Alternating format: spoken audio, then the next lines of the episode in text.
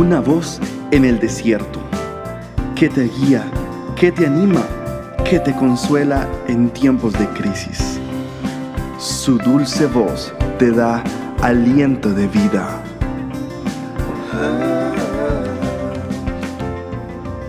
Red de Mujeres Embajadoras.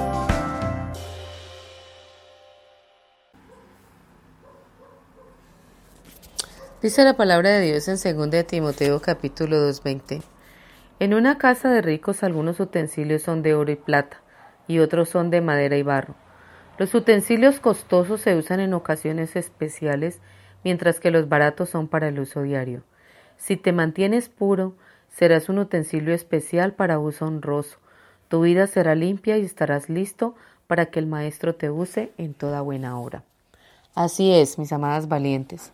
Si alguno de nosotros se limpia de todas esas cosas, seremos instrumentos para uso honroso, uso santificado y útiles al Señor y dispuestas para toda buena obra. Relatan las escrituras en los tiempos de Jesús, en su pueblo, en Nazaret y en Judea y en Jerusalén y en todas las, las aldeas por donde Jesús caminaba, que existían varias, varias costumbres había una costumbre especial que usaban ciertos vasos, vasos de honra. Eran vasos usados para dar la bienvenida a todos los huéspedes o visitantes a las casas. Era una costumbre judía que disponían de vasos limpios dispuestos para saciar la sed de las personas que llegaban de largas caminadas y largas jornadas a visitar tu casa, tu hogar.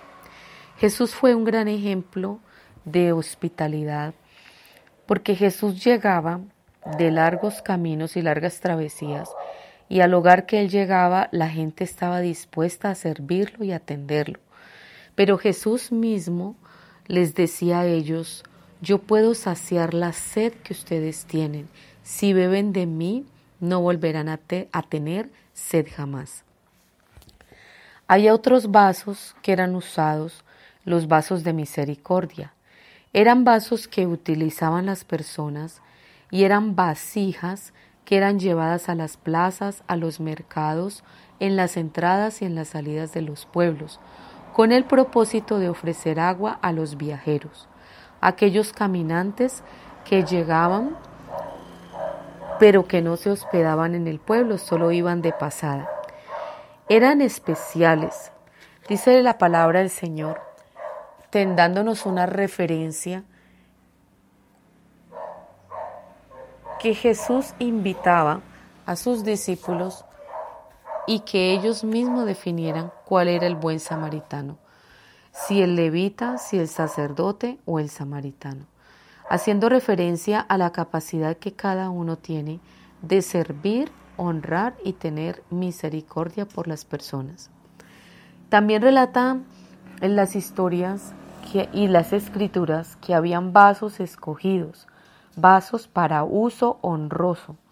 Dicen las escrituras en Hechos capítulo 9, versículo 5, que Saulo de Tarso fue escogido por el Señor para que le fuera testigo, testigo fiel y testigo eficaz, delante de los gentiles, delante de los reyes, delante de personas ilustres y delante de los mismos hijos de Israel. Y cuando Pedro le preguntaba que por qué lo había escogido a él y le preguntaba a Ananías, el Señor les dijo, Él es un instrumento escogido y es un vaso muy útil para llevar el Evangelio del Señor a otras personas. Él está dispuesto a padecer por Cristo. Mis amadas, el Señor nos hace en este día una invitación, que lavemos nuestros corazones, permitamos que Él nos lave y nos limpie, que nos examine profundamente, que el Señor permita que nuestras vidas sean transformadas y cambiadas, como dicen las escrituras en Jeremías capítulo 18, versículo 4.